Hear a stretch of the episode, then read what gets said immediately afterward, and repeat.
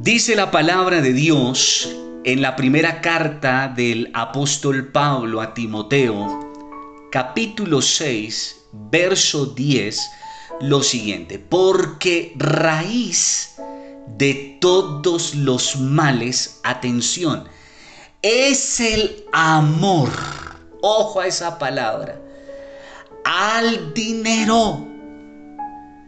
Acá habla de finanzas pero yo podría decir que raíz de todos los males es el amor, es el apego a todo lo que no es Dios.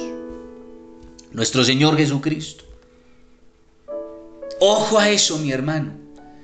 Porque aquí entra un factor importante, las emociones, lo sentimental, todo aquello que amemos más que a Dios y de lo cual estamos apegados y nos cuesta renunciar, morir, soltar, es la raíz de todos los males. Cuando Dios probó el corazón de Abraham, estaba probando, ¿era qué? Su amor. No que le fuera prohibido amar a su hijo, a su esposa, repito, a su familia, a su mascota, qué sé yo. No, no, no, no, no. Era quien él más amaba. ¿Quién estaba ocupando ese primer lugar en su corazón, en su vida? De pronto era Isaac. Dios, ¿qué hizo? Ojo, Dios no quiso saber lo que él ya sabía. Dios ya sabía de antemano que efectivamente Abraham estaba perdiendo el norte. Que Abraham se estaba enamorando más de lo permitido de su hijo. Y entonces Dios antes de que él se descarriara, se apartara y fuera destruido, porque eso es lo que hace el enemigo, entonces Dios ¿qué hizo? Le envió una prueba. Y con esa prueba lo alineó, lo redireccionó, lo volvió al camino, lo enfocó otra vez. Y entonces dice este Timoteo 6:10, porque raíz de todos los males es el apego, el amor al dinero, el cual, atención, codiciando. Entonces se da cuenta cómo la concupiscencia viene a ser un deseo desmedido que termina en codicia. Codiciando algunos, ¿qué pasa? Se extraviaron de la fe. ¿Qué estaba haciendo Isaac? En el corazón de Abraham, sin él quererlo, siquiera pensarlo, de pronto él como que se durmió en los laureles, se descuidó y entonces su amor a su hijo lo estaba extraviando de la fe, por tanto lo estaba apartando del propósito divino. ¿Cuál era el propósito divino para Abraham? Que él se convirtiera en el padre de la fe y que estaba esto en lo que él estaba colocando su, su amor, su atención, en lo cual él se estaba pegando, lo estaba extraviando de la fe. Entonces cuando Dios se dio cuenta de que una bendición para Abraham se estaba convirtiendo en un problema, en una maldición, porque mire, mire Dios tan hermoso. Dios no nos va a dar algo que nos aparte de Él, que nos aleje de Él, que termine por dañarnos, por destruirnos, por condenarnos. Pero infortunadamente nosotros, a partir de esto que se llama concupiscencia, que estamos analizando, ampliando, terminamos por dañar qué? Lo bueno que viene de Dios. Terminamos por dañar lo bueno y, convertir lo que viene bueno de Dios, lo convertimos en un problema, en una maldición. Eso puede aplicarse a una pareja, a los hijos, a la casa, bueno, tantas cosas que vienen de parte de nosotros en ignorancia terminamos convirtiéndolo en una tragedia. Pero tan bello es el Señor porque dice la palabra por allá en un proverbio, dice que las bendiciones que vienen de Dios no añaden tristeza con ella. Ojo, Porque hay bendiciones que no vienen de Dios, vienen del maligno. Y nosotros le colocamos el nombre de Dios. Decimos que eso viene de Dios y viene del chanclas, del enemigo, de Satanás. Esas sí terminan infortunadamente en destrucción, que fue lo que le pasó al joven rico. Esas bendiciones no procedían de Dios, venían era del enemigo.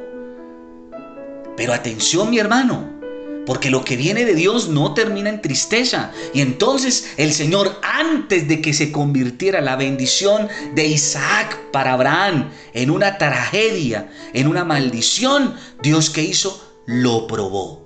Entonces, ¿qué hizo el Señor? Lo que hizo con el joven rico. Mijito, devuélvame eso. Deme eso. Entrégueme ese Dios, ese ídolo. A diferencia del joven rico, Abraham sí le entregó a Dios, estuvo dispuesto a renunciar, a morir. Por tanto, Dios no solo le devolvió a su hijo, sino que le dio una descendencia tan numerable como las estrellas del cielo y como la arena del mar, incontable. Y lo convirtió en qué? En el Padre de la fe. Pero los que no renuncian, los pegados, los que prefieren su Dios, su ídolo, Llámese el dinero, la empresa, el empleo, el novio, la novia, la pareja, los hijos, etcétera, terminan por extraviarse de la fe. Y dice la palabra, y fueron traspasados de muchos dolores. ¿Cuál es el resultado para una persona que codicia, que ama ese ídolo, ese Dios, ese Señor? Pues tristemente el resultado es que dolor, tragedia, muerte, perdición. Ese es el resultado. Entonces la codicia es una manifestación del pecado que hay en el hombre y que por tanto que le domina le controla, lo esclaviza. Es un grillete que lo deja o la deja avanzar hasta cierto punto, o sea, hasta donde la cadena se lo permite. ¿Y la tendencia cuál es? O quedarse estancado, pero lo más, eh, lo normal, lo, lo, fijo, es que termina qué? Retrocediendo. Retrocediendo. Entonces, al, al que quiere acercarse a Dios, al que quiere la salvación que le ofrece el Señor, entonces esa codicia, eso que lo tiene atado, dominado, entonces mi hermano termina siempre por hacerle desistir del propósito del plan de salvación. Es el tipo de persona que llegado el momento del bautismo, a ese ídolo, ese Dios se le interpone y hermano pudo haber terminado un discipulado, ya puede estar hasta preparado, listo, listo para el agua, pero termina eso que lo domina, que lo gobierna, termina haciéndolo echar para atrás, posponer, posponer, posponer. O que ya entrando al reino y siendo bautizado, pues mi hermano lo deja avanzar hasta cierto punto, inmediatamente retrocede al mundo, retrocede al pecado y entonces vemos esos creyentes tibiongos, de doble ánimo, como que sí, como que no, como que están con un pie en el mundo y el otro en el reino, pero más como que en el mundo que en el reino, etcétera, mi hermano. Para Pablo, este deseo es consecuencia de la prohibición de la ley acerca del pecado. Entonces leemos la palabra en Romanos 7:7 que dice, ¿qué diremos pues? La ley es pecado, es mala, de ninguna manera, pero yo no conocí el pecado sino por la ley, porque tampoco conociera la codicia si la ley no dijera, no codiciarás. Entonces, mi hermano, esto lo podemos interpretar de la siguiente manera, y es que al ser humano le atrae lo prohibido. Ojo porque una cosa es que uno no tenga conocimiento de la codicia, de lo que es pecado, de lo que eh, reprueba a Dios, de lo que no le agrada a Dios. Y otra cosa, mi hermano, es cuando yo ya tengo conocimiento claro de que es aquello que le agrada a Dios y que es aquello que definitivamente reprueba a Dios. Pero repito, normalmente la tendencia del ser humano es a lo prohibido, a lo que está fuera de los parámetros de lo establecido por Dios. Eso es una cosa que le atrae. Es lo que más codicia una persona.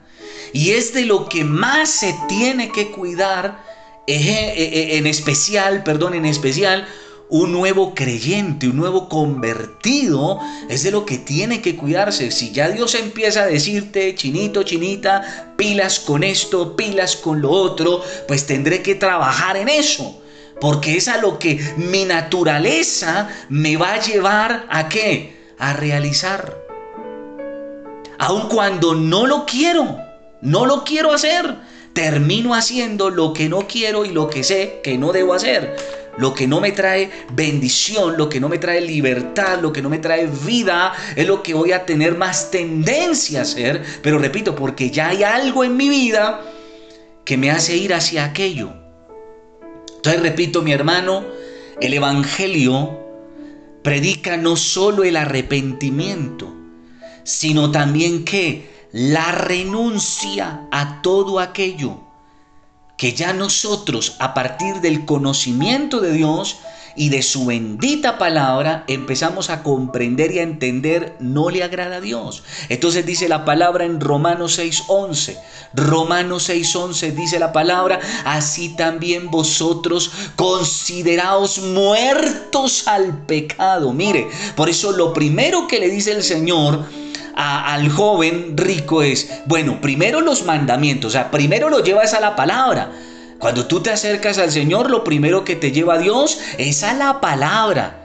Entonces la palabra te dice que es bueno y que no es bueno, excelente, pleno, cuando le dice al joven, sí, lo estás cumpliendo, pero te falta algo, renunciar, y lo eleva a la cruz, toma tu cruz y sígueme. Entonces hablamos de muerte, hablamos de renuncia. Entonces Romanos 6:11 dice eso, así también vosotros consideraos muertos al pecado, pero vivos para Dios en Cristo Jesús Señor nuestro. Ojo cómo termina. Señor nuestro. Ahora ya no nos gobierna, no nos domina, no es nuestro Señor el pecado. ¿Por qué? Porque hemos decidido morir a Él. Ahora quien nos gobierna, quien nos mantiene vivos, bendecidos y en victoria, es el Señor Jesucristo, a quien le hemos entregado el control, el dominio, todo, todo, todo que tiene que ver con nuestra vida, totalmente a Él. Continuamos en el siguiente audio, no te lo pierdas.